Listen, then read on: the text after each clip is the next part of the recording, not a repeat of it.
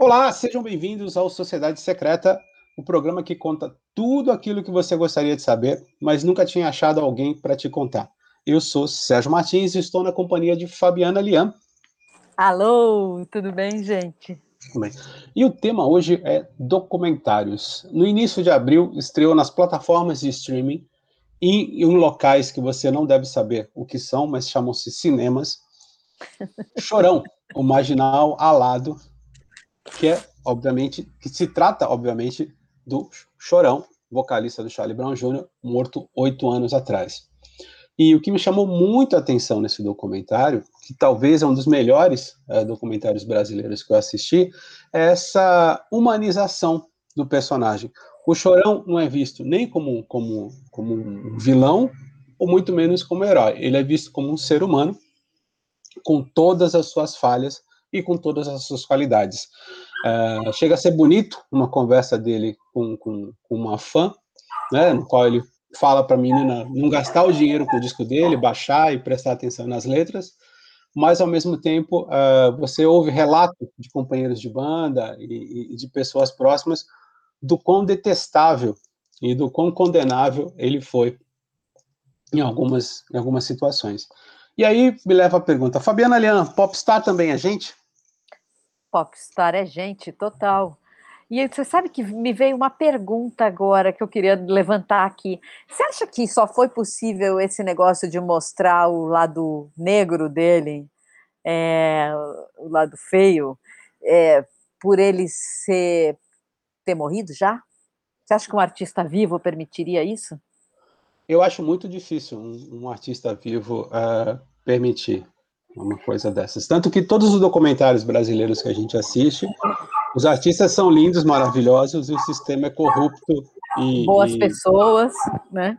É, é, agora, me surpreende, né, em se tratando de Brasil, me surpreende o fato de que é, se mostre, é, a família tem autorizado a, a mostrar tudo, né, principalmente, principalmente a, a, relação com as drogas. Né, é, é, é curioso porque o, o o Marginal Alado, ele começa super eufórico, né, como, como, como começo do Charlie Brown, as conquistas, né, e depois ele vai tornando uma, uma vai ganhando um aspecto mais sombrio, assim, né, eu acho que, eu acho que pensando, assim, é, é, é, é uma, é uma tripa de cocaína, né, porque tem, você tem toda aquela euforia e depois vai batendo a bad no sujeito, assim, e, e, acaba de uma forma muito triste, né? Do, do, do, fala não só do, do, do, chorão, mas justamente também do, suicídio do Champion, que, que foi baixista do, do, Charlie Brown Jr. E tinha uma relação de amor e ódio né, com, com o chorão. Eu gostei muito do documentário. E tem uma coisa que eu tenho percebido é, atualmente é que assim os documentários, é, principalmente os internacionais, né, que é o que eu acho que é um, que é um setor que, que, que é muito mais uh, muito mais ativo né, na, na, na, lá fora, uh, eles têm mostrado uma tentativa de humanizar o personagem. Eles têm, têm, têm mostrado uma tentativa de falar assim, olha, nós somos somos ricos, nós somos famosos, mas a gente também sofre e às vezes a fama nos traz uh, dores físicas e dores na alma. E aí me faz lembrar, só que é, de uma maneira negativa, o documentário da Lady Gaga, né? Que a Lady Gaga adora né, essa coisa de, de, de se fazer uma personagem sofrida, né, uma, uma personagem triste, é, e aí ela, ela, ela tende a ganhar uma, uma, uma simpatia né, do, do espectador. Simpatia essa que eu, como jornalista, não tenho nenhuma. É, é, nenhum jornalista acho que tem muita simpatia.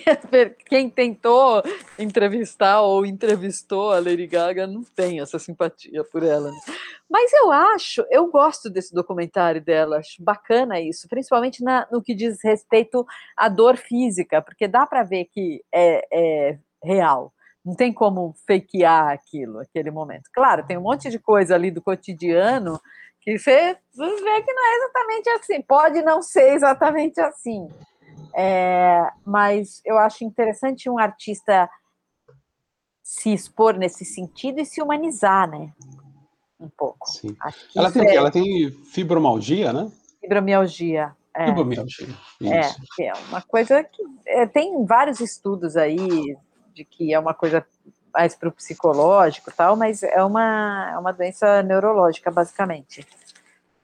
Eu acho que nesse ponto, é, eu estou lembrando agora de um documentário dos Beast Boys. É, que, Adoro. Que, que não chega nem a ser um documentário, né? No é quase um TED, né? Uma, uma celebração deles ali. É uma celebração de um talk show, né? Porque é, é, é muito lindo. Né, no qual os, o, o, o MCA e o Adam Yacht, né, que são, são os que são... Não, peraí. Sobreviventes. O Ad Rock, né? Uhum. E, o, e o. Quem morreu foi o Adam Yacht, o Ed Rock e o.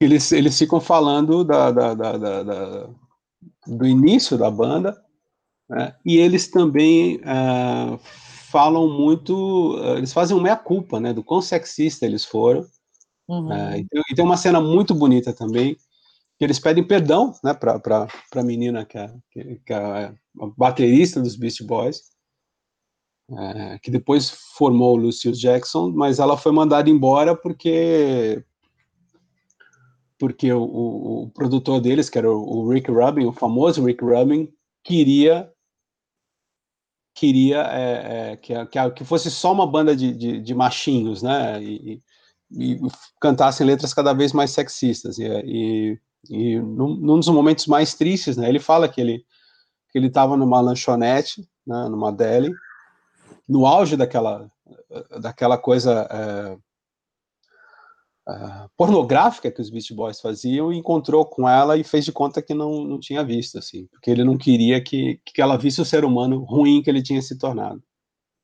Uau! Que hard, né? É, porque era uma coisa super de brodagem no começo, de amigos, né? Tinha uma coisa muito bonitinha no início, e aí, de repente, isso vai se desfazendo, que é muito uma maneira como como estar no mercado acaba te levando. É muito doido isso. Como é que é isso? Você que trabalha com produção, é...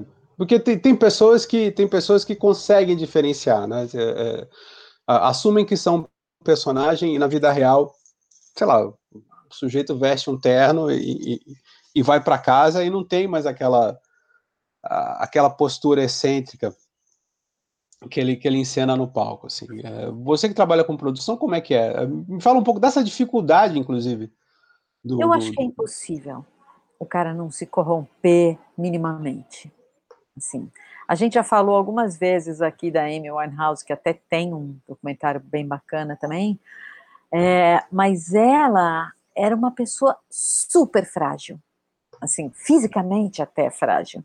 Ela tinha uma coisa de querer ficar, ela tinha um segurança que ela era bem amiga dele, assim, que acho que até era o cara que estava com ela, casa dela no dia que ela morreu, é, e ela ficava meio aninhada nele, igual uma irmãzinha mais nova, assim, ela era super pequena, assim, ela era uma pessoa frágil, basicamente, e não estava afim dessa fama toda, de toda essa loucura, então, eu acho que em alguma medida é impossível você não, não se corromper de jeito nenhum.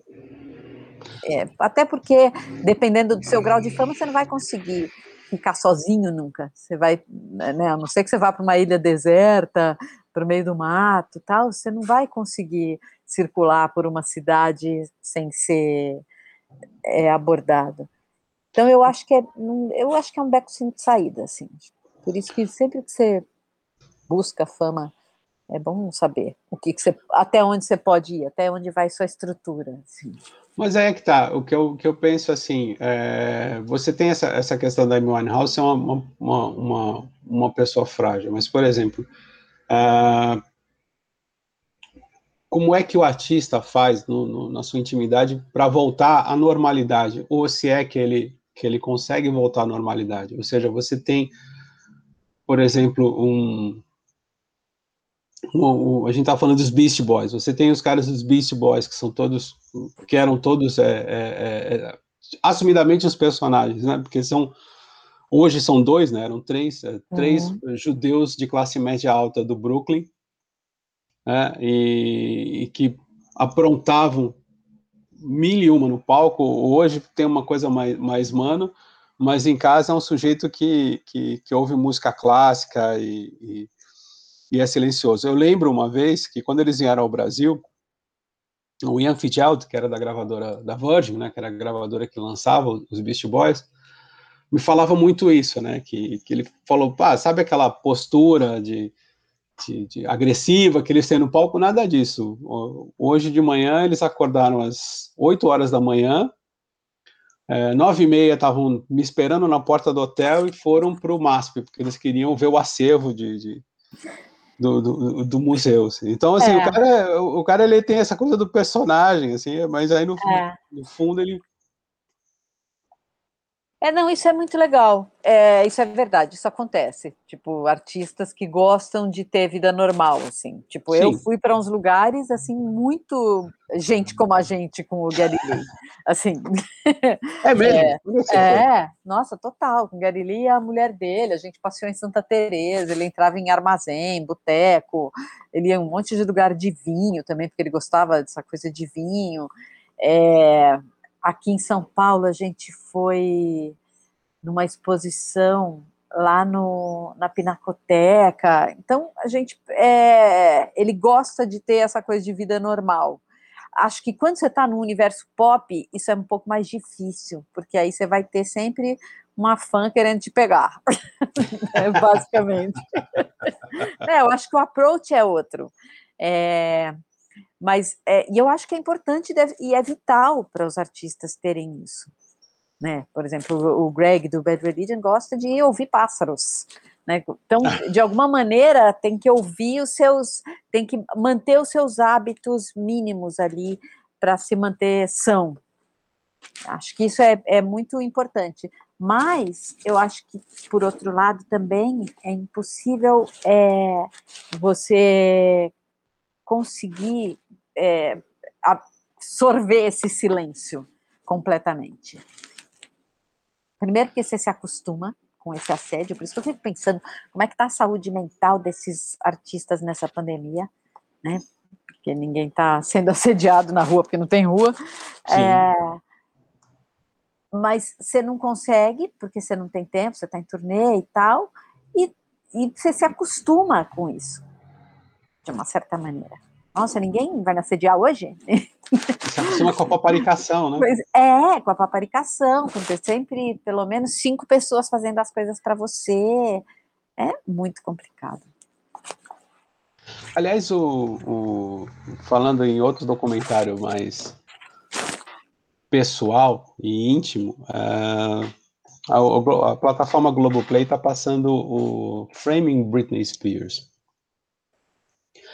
que é uh, uma narrativa de todos os perrengues né, da, da, Britney nos últimos tempos, né?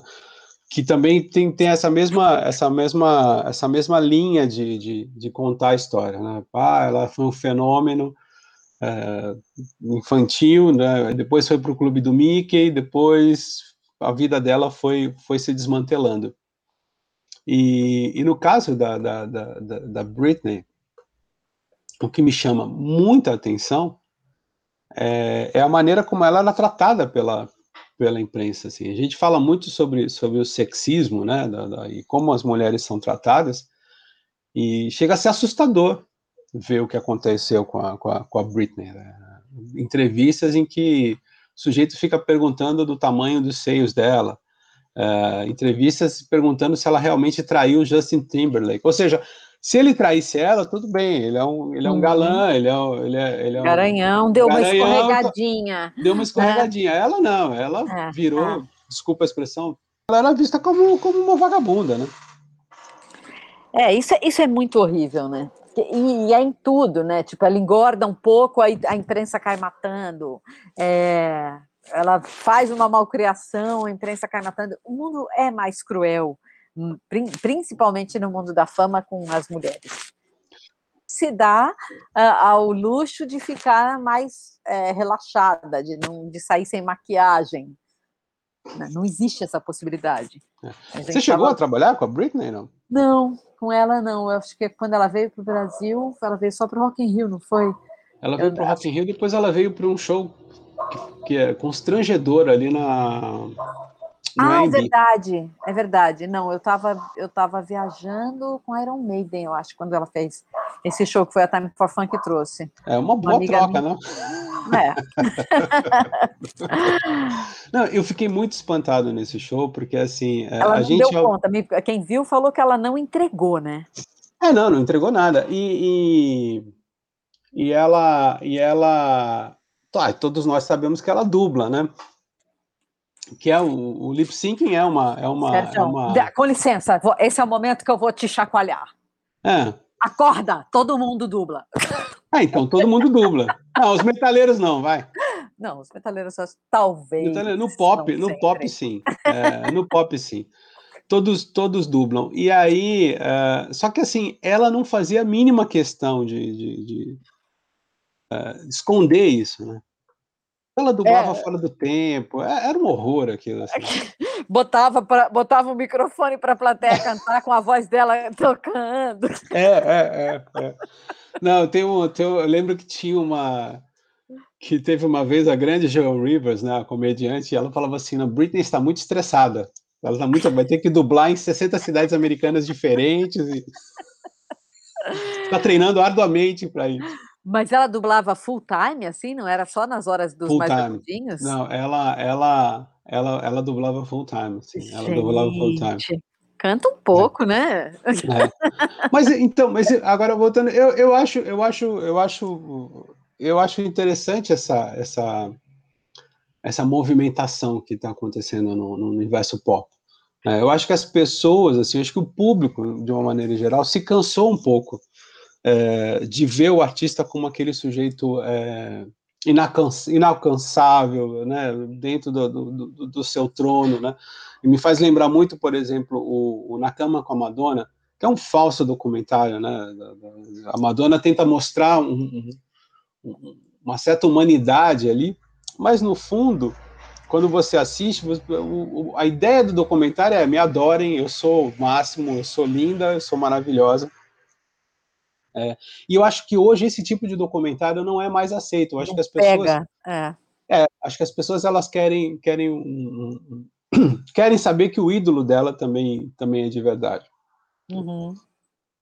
Eu acho Isso me também. Faz, é. É, e é sinal desses tempos, né? Que é com Instagram, ainda mais hoje na pandemia, todo mundo fazendo show do quarto, não sei o quê. Acho que a tendência é a gente ter cada vez mais documentários humanizados, assim com esse isso me, fa é, mais me faz, é, me faz lembrar um outro documentário muito bom, que é o da Beyoncé. Ai, eu adoro. Uh, que é um. Ah, meu Deus, agora o nome, o nome, o nome me falhou a memória, mas é um documentário que está em cartaz na Netflix, né? É, que é uma apresentação, é, que é uma apresentação Como dela. Como chama, na... Tati? Homecoming. Homecoming, né? É que é uma apresentação dela no, no, no Festival Coachella, que é uma das melhores e, e, traz uma das melhores performances que eu vi de um ser humano de cima do palco, uma das maiores ideias, porque ela trouxe uma banda marcial, ela trouxe dançarinas de, de, de escola. Mas ela passa um bom tempo ali falando dos problemas que ela enfrentou na gravidez. Uhum. É, de como ela teve que mudar a alimentação, de como ela não podia se mexer, é, e, e, e, passa aquela mensagem assim: olha o sacrifício que eu fiz, né, para que vocês pudessem me adorar apropria, apropriadamente. Assim. Então, antes de, de, de, de, chegar ao show, né, que, é um, que é um show fabuloso, ela tem essa, essa, essa preocupação, essa, essa, esse cuidado de mostrar para os fãs que ela também sofre.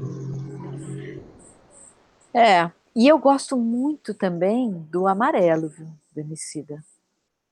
que também é essa coisa do show e fala muito é, do, da posição dos negros, né? Um documentário militante, achei muito importante do ponto de vista histórico também, porque conta a história da cultura negra no Brasil e de como essas pessoas foram invisibilizadas, e acho de um simbolismo muito lindo, assim, ele ser um menino preto tocando no municipal.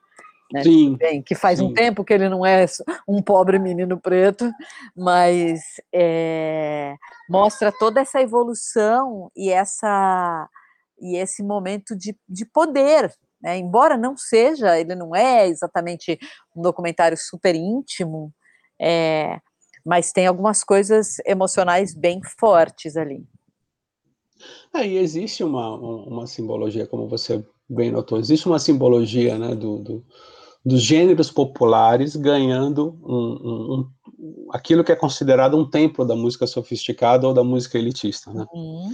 Eu lembro teve um fugindo um pouco do assunto, mas teve um DVD da, da, da Beth Carvalho gravado no, no, no, Teatro Municipal, que ela faz uma roda de samba, então ela bota lá uma mesa no, no, no centro do palco, como se todo mundo estivesse num botequim, tomando cerveja e, e cantando cantando partido alto, né? Tem uma tem uma simbologia aí, né? É. É, não, é, eu acho que é, esse documentário é uma coisa fundamental, eu acho, na vida de, de todo mundo. Como é que é o nome do baterista que ele homenageia? Que morreu, é que ele mostra uma cena. É. Vamos lá, Tati, a voz de Deus nos informa que é o Wilson das Neves. Wilson das Neves, Wilson isso Neves. mesmo. Eu estava com Wilson Neves aqui, mas não lembrava. É, é, lindo isso, essa homenagem, essa reverência que ele faz às pessoas da música, assim, é, é muito bacana. Você sabe que eu tenho. Muito emocionante, assim. Você está falando do Chorão, eu tenho dois episódios muito curiosos com, com, com, com o Chorão. Três, na verdade. Eu, eu, os conheci quando eles tinham acabado de assinar com, com, com a Virgin, com a gravadora. Eu fui, porque antigamente a Virgin e a EMI eram no mesmo prédio. Eu fui visitar a, a, a assessora da, da que era a Fernanda Balbino. E aí a Fernanda falou: ah, o, o, tem uns meninos aqui que são de Santos, né? São da tua terra, a gente acabou de contratar e tal, não sei o que. Aí o chorão veio todo, pô, e aí, pô, não sei o que. Eu era da Bis, né? A revista de música e tal.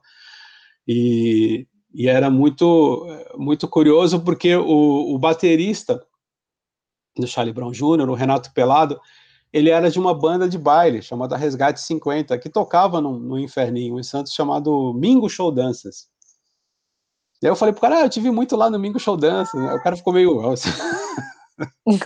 Aquela coisa assim, pô, né? Como diria, como diria o Bezerra da Silva, eu conheço teu passado na cadeia, né? E aí, e aí teve, os dois episódios mais complicados foram, foram quando quando uma vez ele, ele ameaçou de morte uma repórter da Bis. É, Credo. É, a menina fez um, um, uma brincadeira que, que, ele falou que ele queria fazer uma, uma, um festival de rock alternativo com bandas que ele gostava, tipo Lola Palusa. E o editor, que, é um, que era também um pateta, é, escreveu que ele ia fazer o Chora Palusa. Ai. O chorão me pega. Aí a menina, que também não era uma das pessoas mais, mais brilhantes do mundo, desculpa, Letícia, é... deu o telefone da casa dela pro chorão. Então o cara ligou, sei lá, três, quatro horas da manhã, provavelmente alterado, né? E, e, e falou que ia matar ela. Credo. Que ela estava zombando do sonho dele e tal. E, e, e, por uma dessas coincidências da vida, no dia seguinte eu estava é, tava escalado para entrevistar o Champignon, porque eles tinham ganho todos os prêmios dos leitores da Bis e tal, não sei o quê.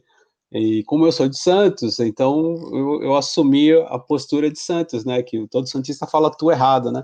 Uhum. É, a gente conjuga o tu, o, o tu, tu errado. errado. E aí eu falei, ó, tu fica esperto, hein? Tu fica esperto que se tocar na minha repórter, eu vou pegar um por um. um por um. Aí o cara assim, é, você é malandro?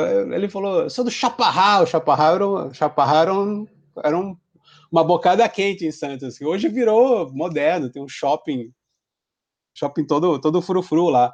E eu falando, parceiro, eu sou da Bacia do Macuco. E meu primo, meu primo é da polícia. Eu falei, eu não vou ficar só vocês, não, hein? Eu vou pegar a mamãe, vou pegar papai, vou tocar o terror aí. meu pai é do sindicato dos estivadores, a gente joga vocês no mar, ninguém nunca vai saber, tá?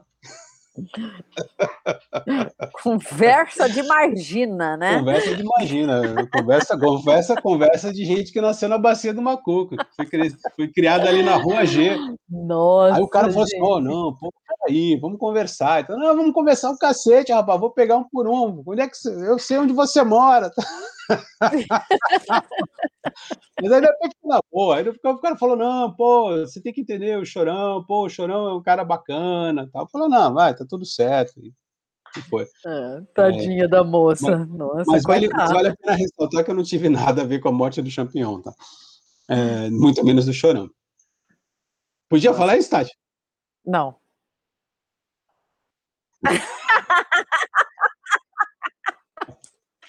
Então, tá bom. E aí, o outro episódio do Chorão, assim, eu entrevistei ele uma vez na, na, na pra, já na Veja, né? A gente conversou e tal. E ele começou a enumerar as, as loucuras que ele fez, né? Ah, porque bateu num, porque sacou, pegou no pescoço de outro e tal.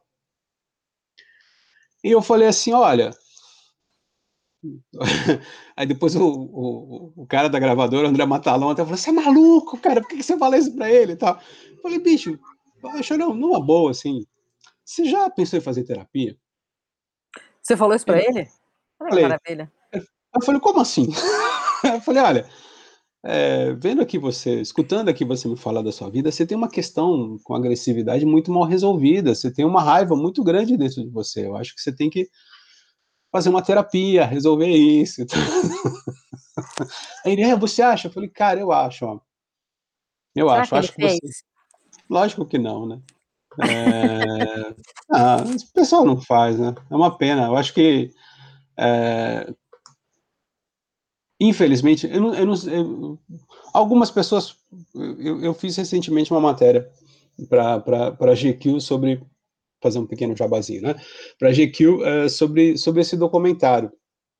E tem muita gente que falou, obviamente, eu não, não vou falar o nome, falou assim: olha, tinha os caras que se aproveitavam dessa loucura do chorão, né? Que tiravam proveito, porque se o cara começar a parar de usar droga e falar, putz, isso aqui tá errado, isso aqui não é legal, mas por que, que essas pessoas estão aqui, né, no, no meu entorno? Então, então é, é, eu acho que não. É, é uma coisa que, que, que, que, que a gente vê muito isso, né? Na, na, na no, no showbiz. Né? É, você que conhece é, você essa, essa alimenta, É, as pessoas acabam se alimentando da loucura do, do artista e de uma certa maneira é, até se aproveitando economicamente até. Sim, não, principalmente economicamente. É, né? Eu conheci um um artista que ele tinha em volta dele uma equipe que simplesmente tinha um caixa paralelo, assim. Era uma coisa é, horrorosa. Sugava. Eu lembro, por exemplo, o...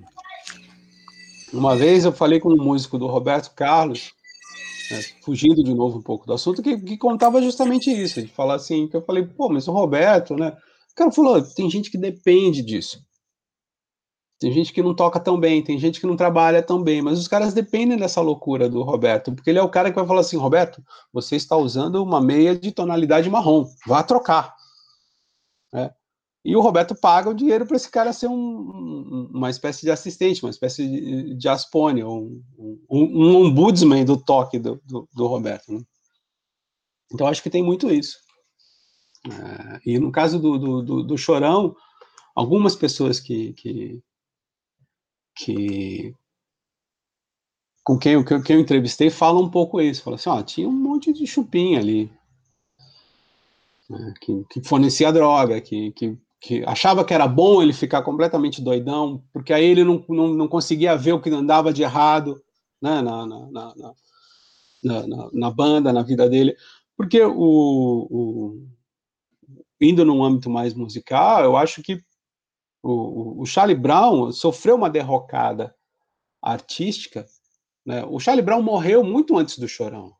É, acho que a banda, a banda, poxa, foi uma das bandas mais incríveis que eu vi em cima do palco. O Chorão é um dos, dos menores frontmans que eu vi em cima do palco.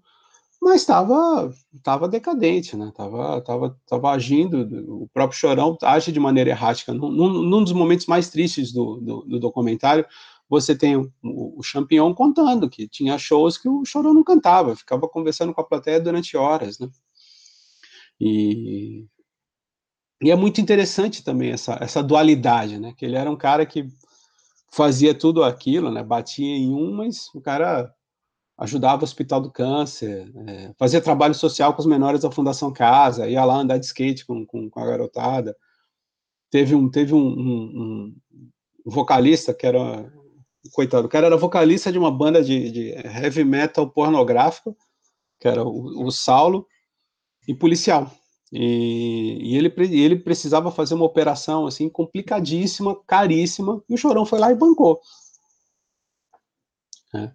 É, eu gosto um pouco dessa, dessa dualidade. Me cansa um pouco ver os documentários em que, uh, em que o artista se mostra inacessível, inatingível, assim. É, e quando a gente e quando a gente vê que não tem uh, manipulação uh, como, como, como existe nesse documentário da Lady Gaga, quando você vê que a coisa é, é de verdade, me emociona muito mais. Então, por isso, assim, é, eu, eu falei com o diretor do, do, do, do documentário e parabenizei ele. Falei assim, cara, você fez um fez uma raridade é, é, em termos de, de, de, documentário brasileiro. Você mostrou um, um, um, personagem em toda a sua dualidade, né?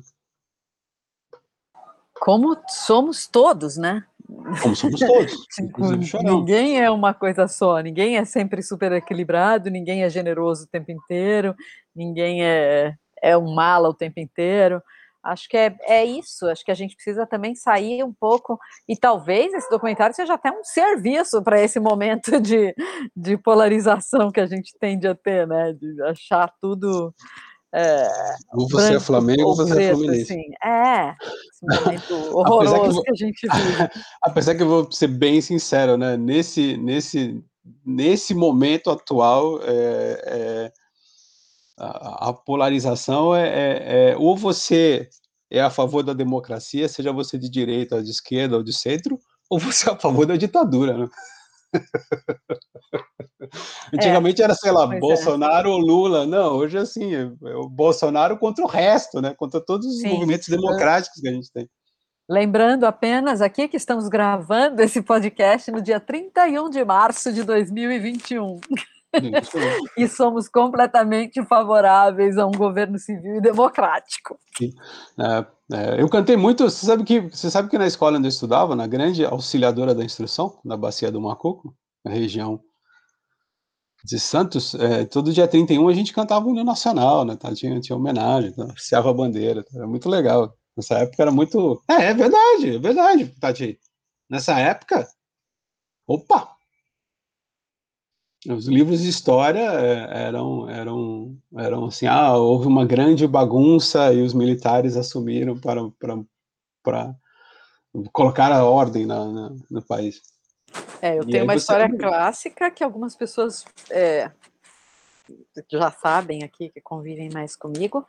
É, eu estudava numa escola super tradicional, toda segunda-feira tinha hino, é, não me lembro especificamente do dia 31, mas um dia eu tinha tipo nove anos, assim, aí na sala de aula, a professora ensinando: o Brasil é uma república democrática, e eu escutava outra coisa em casa, né? falei, mas professora, tia, não é ditadura? e aí, silêncio sepulcral na sala de aula. Minha mãe foi chamada na escola e no dia seguinte, no café da manhã, ela, ó, oh, é ditadura sim, mas não pode ficar falando. o meu avô foi, meu avô era do Partido Comunista de Santos e foi, foi preso no governo Castelo Branco. E, e meu pai não falava de política dentro de casa, assim. Ficou tão traumatizado que, que não falava de política dentro de casa. É, é muito, muito maluco. Voltando ao nosso tema é, documentário, é, recentemente também eu assisti dois documentários que, que me impactaram muito. Um foi o dos Bee chama-se How Can You Mend a Broken Heart, é, que embora seja, seja um documentário que, que, que privilegia o, o, lado musical deles, assim, é, mostra, mostra muito o, o, os problemas que eles passaram né, com, com o alcoolismo do, do Maurice, né, que morreu, inclusive, de, de, de, de, de uma operação, acho que no fígado, se eu não me engano, e o problema de drogas do, do, do, irmão mais novo, que nunca fez parte dos BDs, né, que era o Andy. É, e, isso é que eu acho, como eu falei, isso é que eu acho legal, assim, eles, hoje em dia os documentários têm uma, têm uma, têm uma, uma preocupação em, em, em mostrar a realidade,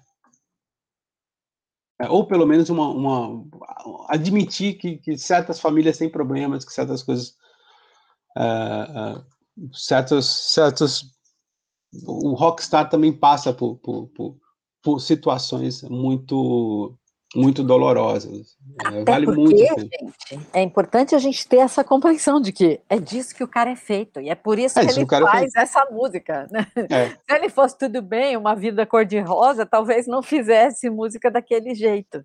É, é muito simples essa conta, e as pessoas têm, teimam em, em esconder. Por um lado, é. se até citou aquela coisa da Marisa Monte, por exemplo, que é uma artista que se blinda e dane-se. Ela simplesmente é, não a vai A gente falou antes dessa entrevista começar, mas, mas é. tem essa, essa questão da Marisa. A Marisa é muito reservada em relação à vida é. pessoal dela.